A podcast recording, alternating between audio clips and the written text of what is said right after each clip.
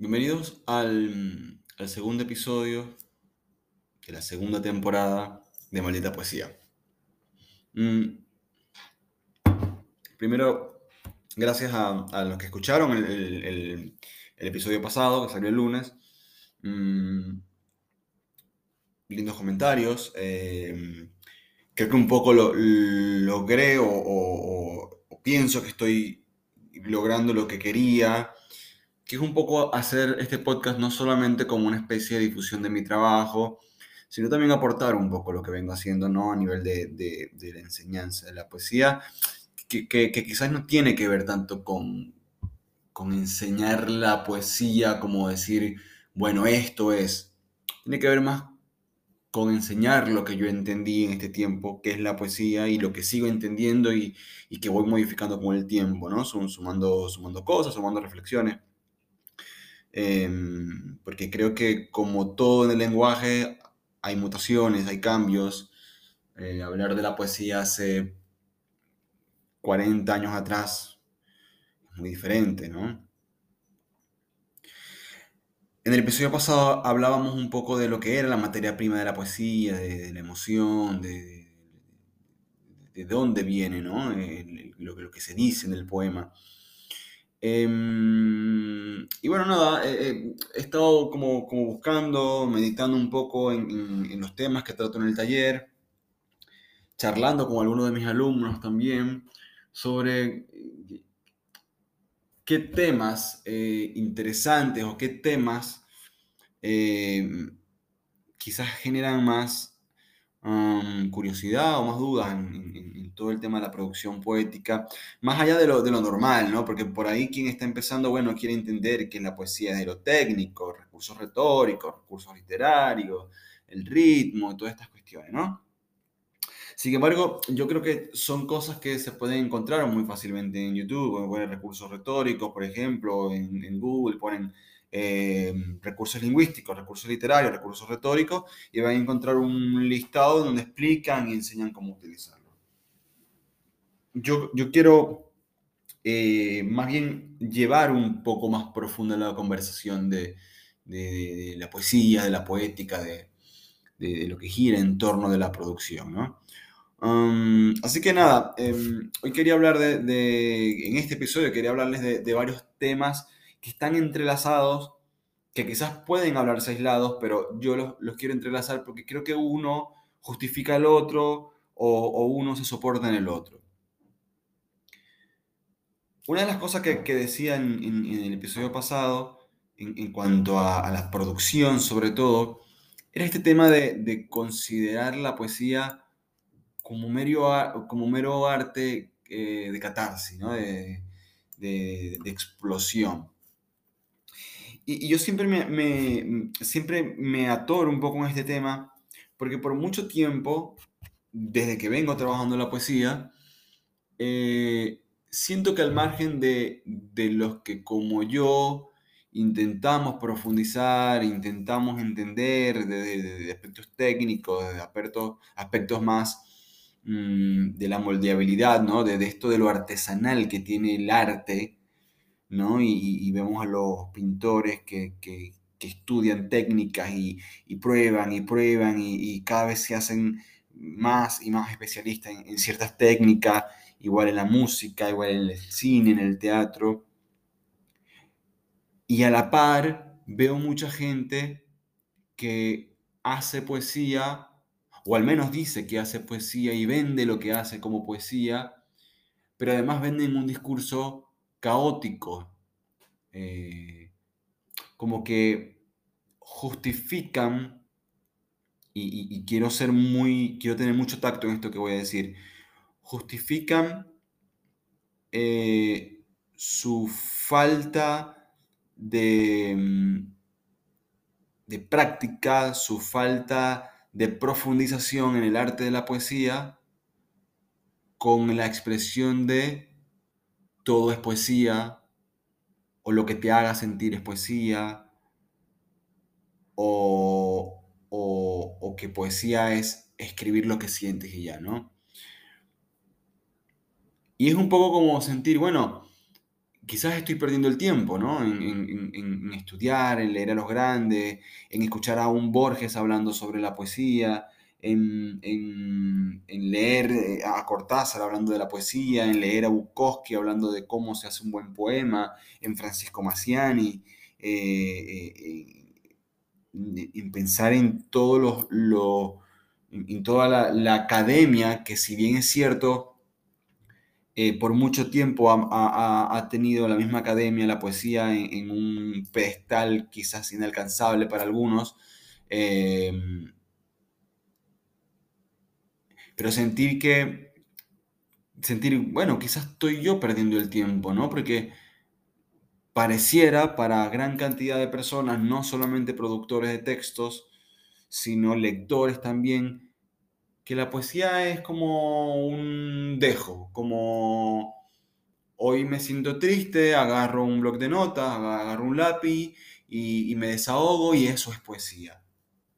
Entonces, bueno, no hace falta entonces estudiar, no hace falta prepararnos, ¿no? Entonces me imagino, bueno, listo, agarro un cuadro, tiro un par de pinturas porque tengo bronca y, lo tiro a los golpes y digo, bueno, listo, ya estoy haciendo arte y esto es una repintura y, y mírame Picasso, mírame Dalí, ¿no? Mírame Van Gogh, mira cómo hago arte sin, sin, sin enclaustrarme en, mi casa y, pasar horas y horas pintando hasta lograr la técnica, hasta lograr eso que quiero. Pero luego digo, no, no, no, no, no puedo sentirme así. Creo que es eh, no digo que sea un error de la sociedad, pero sí creo que es parte de, lo que es la poesía en sí mismo, esa rebeldía, ¿no? Esa, em, el otro día hacía un live en, Instagram, eh, que estaba dando como una especie de clase abierta sobre, sobre la poesía, ¿no? Sobre qué era la poesía. Y alguien me preguntaba, de hecho una poeta del slam, que, admiro mucho también, eh, me decía Gabo, la poesía no puede ser anárquica. Y, yo decía, no, sí es anárquica. Desde el vamos es anárquica. Pensemos que todos los ismos, productos del vanguardismo, ¿no? de, principios de 1900, eh, era una especie de poesía anárquica y, que cada nuevo ismo, el vanguardismo, el, ultraísmo, el surrealismo, el dadaísmo, el simbolismo, todos eran una especie de poesía anárquica que quería romper con lo que estaba atrás. Pero la realidad, y es un poco lo que habla Borges también, no inventamos nada los poetas.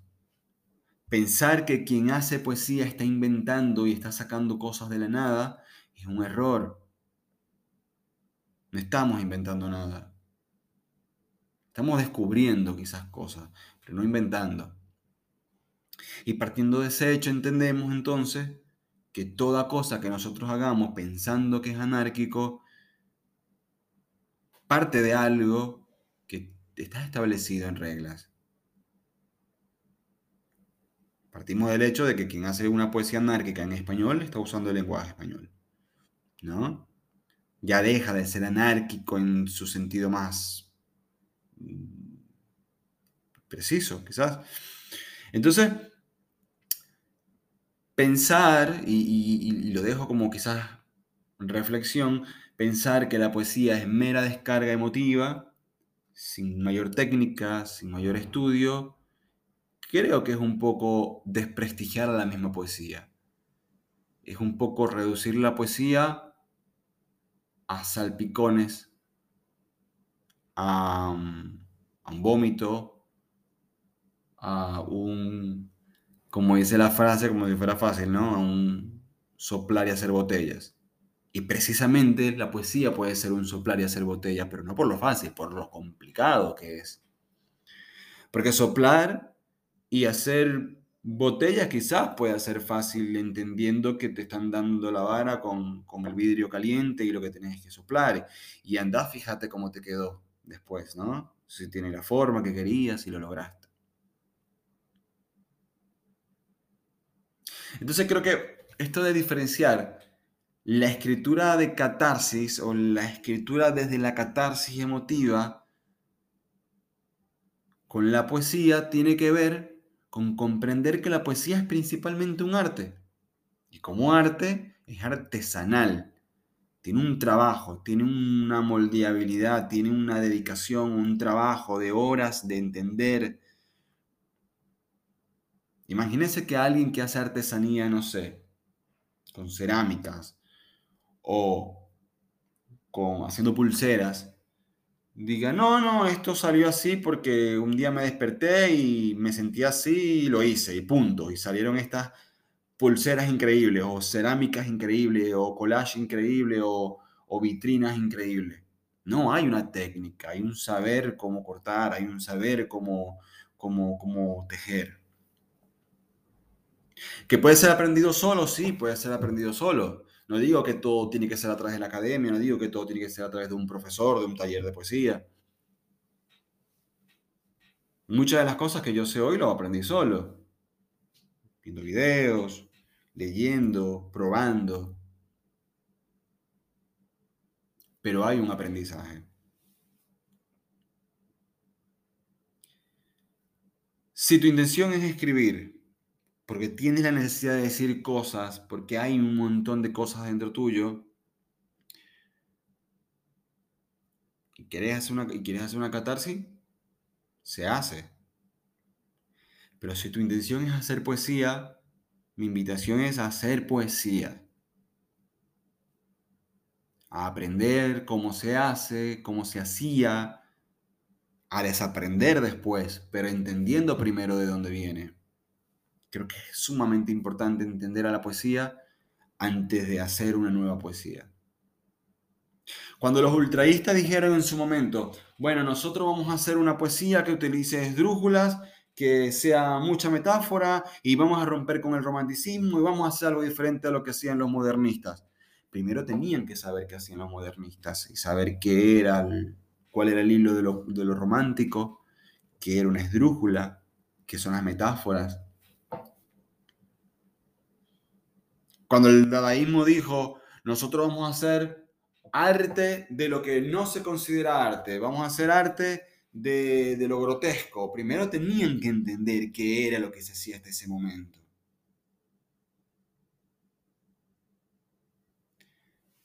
Si, me estás escuchando y, y estás haciendo poesía y tienes un arte primario, por ejemplo, un arte secundario como la ilustración, como la música, como la pintura,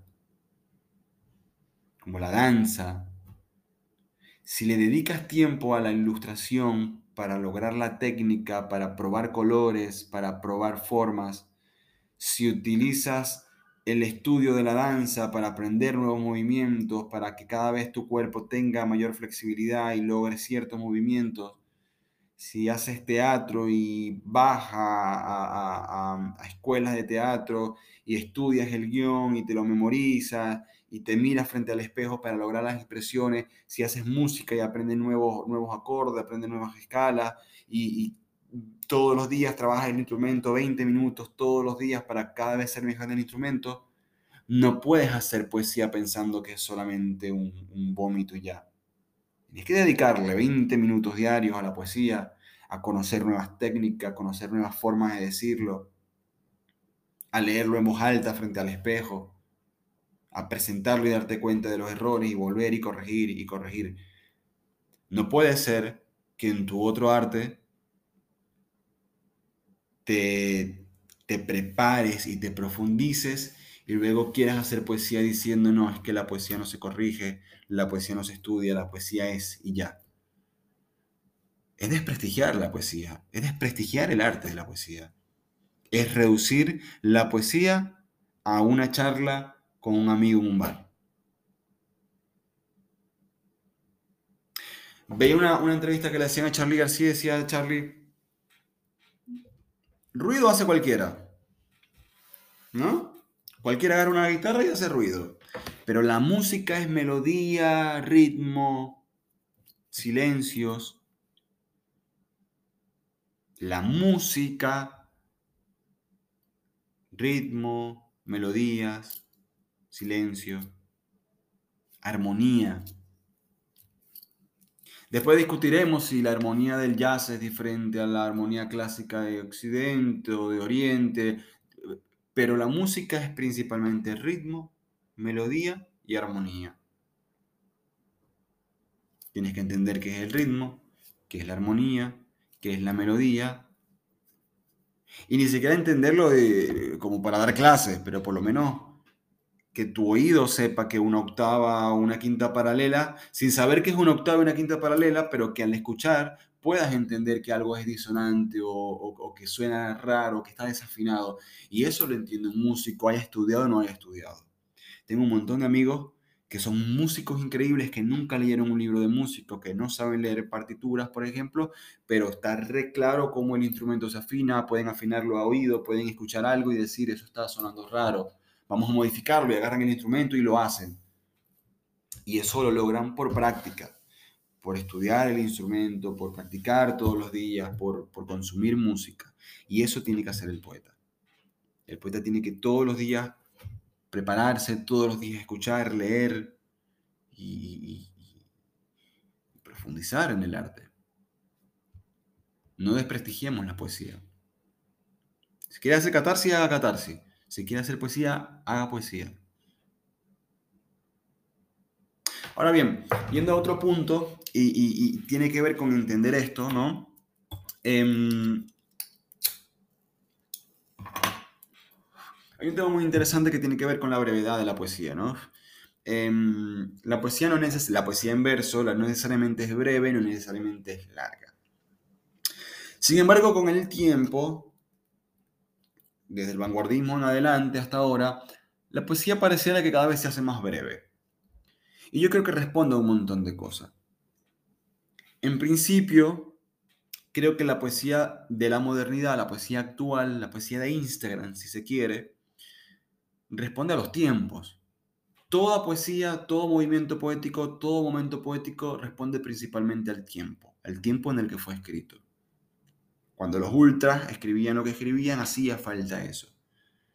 Cuando la generación beat escribía lo que escribía y la forma en que escribía, era una respuesta a los tiempos que estaban viviendo. Hoy vivimos en una sociedad que tiene poco tiempo para leer, pero que tiene necesidad de leer igual. Entonces el poema cada vez se hace más breve. Pero a diferencia de lo que muchos creen, el poema breve no es más fácil. Y no quiero decir que sea más difícil que el largo. Lo que sí creo es que el trabajo del poema breve parte de un real conocimiento de lo que se quiere decir y del cómo se va a decir. Poder condensar en, pocas palabras, en pocas líneas, en pocos versos, una buena cantidad de imágenes poéticas, una buena cantidad de poética, es un trabajo que se logra practicando, escribiendo y escribiendo. Hoy leí algo, no recuerdo porque soy malísimo con los nombres, yo les pido disculpas con esto porque siempre me olvido de los autores, de todo el mundo. Pero leí algo muy interesante que decía que el poema extenso necesita valor, huevos, testículos, ¿no? Una frase bien machista. Necesita ovarios, necesita músculo, porque el poema largo puede caerse muy fácilmente. Porque el poema largo puede terminar explicando, puede terminar diciendo más de lo que debería cambio, el poema breve necesita comprimir y decir un montón de cosas en pocas palabras, pero al ser poco, abre el espacio a la resonancia, permite al lector intentar adivinar, co-crear, participar de la obra. Hacer al lector partícipe de la obra es un plus muy bueno de la poesía. Porque va a lograr conectar lograr conectar. Francisco Macián escribe en, hay un, libro que creo que se llama El Señor de la Ternura, me parece. Él tiene un poema que se llama Tu boca. Este poema dice, tu boca, amor, tu boca, tu boca, tu boca, amor, tu boca. Imagínense la escena en donde Francisco Maciani realmente tiene un montón de cosas que decir sobre la boca de la persona. Pero un montón. Y, en algún punto pueden hacer un poema súper largo intentando decirle a esa persona lo que le, le, le, le mueve de la boca y decir, y tu boca es como los mares, y los mares que olean y chocan contra la orilla, y no sé qué, y no sé qué más, y siguen, y siguen, y siguen, y el poema va por segunda y tercera página, y al final siente que no dicen nada, o que sienten que dicen todo y aún así no llegan al punto principal, Maciani lo, lo resolvió.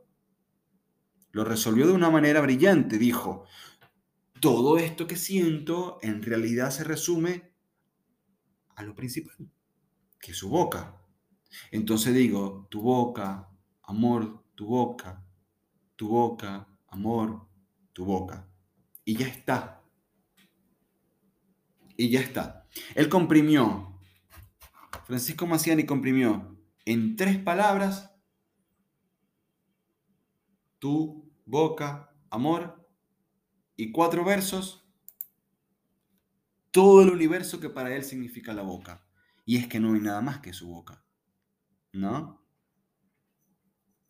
Entonces, el poema breve, para mí, es el mayor ejemplo de la no catarsis, del poema trabajado. Porque en la catarsis uno quiere decir todo, todo, como venga, un torrente, todo, todo, todo de golpe. Pero cuando se trabaja el poema empezamos a decir, esto no hace falta, esto no hace falta, esto no dice nada. Esto es lo que realmente hace falta en el poema y lo que va a hacer conectar al otro. ¿Digo que siempre va a conectar al otro? No. Claramente habrán poemas que conecten y otros que no. Como pasan con los cuadros, hay cuadros que a algunos les parecerán lindos, a otros no, hay música que a algunos les gusta y a otros no pero no es el objetivo principal gustarle a todo el mundo la poesía. Pero sí es que sea un poema, sea un, trabajo artístico, artesanal, que haya ese trabajo. Un poema vomitado y cerrado el documento y listo y presentado, es eso, una descarga Pepsi. Para los que son de Venezuela lo entenderán. El poema necesita ser trabajado. Y el poema breve es un lindo ejercicio para trabajar la poesía. Y después escriban poemas largos, pero escriban poemas largos cuando sean capaces de entender qué es lo que quieren decir, cómo lo van a decir, cómo debería decirse. Trabajado, trabajado. Y entonces pueden tener un poema de cinco páginas si quieren, pero en donde se diga todo lo que exactamente hay que decirse y no nada extra, nada de más, nada que no sume.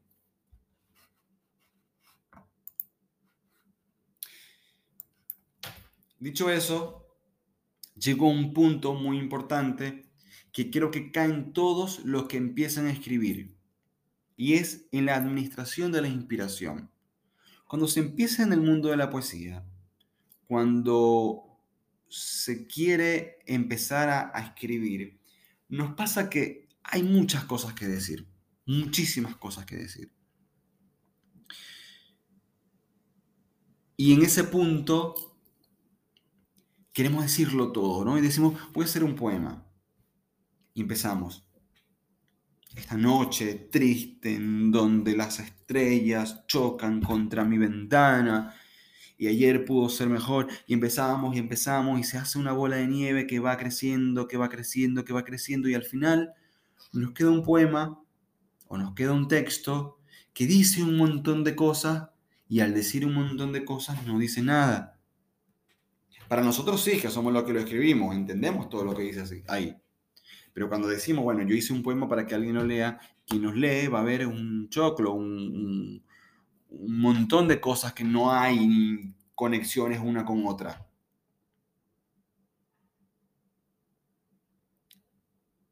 Y cuando no administramos la inspiración, lo que nos pasa es que terminamos matando todo lo que teníamos por decir en un solo poema cuando pudo haber sido cinco poemas bien hechos, bien al grano, bien fuertes, bien potentes. 5, 6, si un poemario entero basado en la misma emoción. Los artistas tenemos que intentar administrar la inspiración. Aprovechar los momentos de inspiración para escribir, pero no solamente para escribir un poema o dos, sino para dejar también rastros de poemas que luego pueden convertirse en poema o no, pero dejar disparadores. Hablaba con, con una de mis alumnas, con, con Ari, Arichuna, arroba Arichuna en Instagram, y hablábamos de, de que ella iba en el colectivo y escribe en su agenda disparadores, ¿no? Y yo decía, ese es el principal, la, principal em, labor del poeta, la contemplación. Y la contemplación empieza desde adentro. Cuando ustedes sienten que hay cosas por decir un montón, lo primero que tienen que hacer es contemplarlas. Y en esa contemplación ustedes van a encontrar disparadores, hilos que dicen de aquí halo y saco un poema, de aquí halo y saco otro poema, de aquí halo y saco otro poema. Y entonces ya no tienen una catarata de cosas para tirar como un vómito, sino que tienen un montón de hilitos que van hablando y van construyendo poemas, un poema, dos poemas, tres poemas, cuatro poemas, cada uno desde distintos puntos de vista. Eh, eh, piensen en los cubistas, por ejemplo, piensen en los cubistas como a partir de una sola imagen, pero con diferentes perspectivas de la geometría, van construyendo esa imagen pero de diferentes puntos de vista. Y un poco eso se puede hacer con la contemplación. Cuando ustedes sienten que tienen algo que decir, mirarlos desde diferentes puntos de vista es una buena forma de hacer uno, dos, tres, cuatro, un poemario entero. Y eso es lo que yo llamo la administración de la inspiración. Porque lo otro es catarsis, vomitar todo en un poema de cinco páginas que no dice nada, pero que dice todo lo que querían decir, y mañana ya no tienen más nada que escribir contemplar, sacar hilos, ser breve o ser extenso, pero decir justo lo que hay que decir. El lector se los va a agradecer porque va a ser partícipe, va a co-crear con ustedes, se va a encontrar en el poema en cuanto no encuentre algunas cosas. No subestimemos al lector tampoco, no le demos en cucharita todo, dejémoslo que sea partícipe de la obra. Yo soy Gabriel Urrutia, esto es Maldita Poesía. Si les gustó el episodio, compártanlo, pásenlo por Instagram, guárdenlo, pasen el link de Spotify. Yo les voy a dejar una pregunta que quiero que respondan en Spotify. Eh, y les pido que me sigan en Instagram, arroba gabugabucho, también estoy en Twitter, en Patreon también con contenido exclusivo y en YouTube no encuentran el podcast, pero encuentran material también eh, que he estado levantando y que estaré levantando. Muchas gracias por escuchar el segundo episodio y nos vemos en el próximo.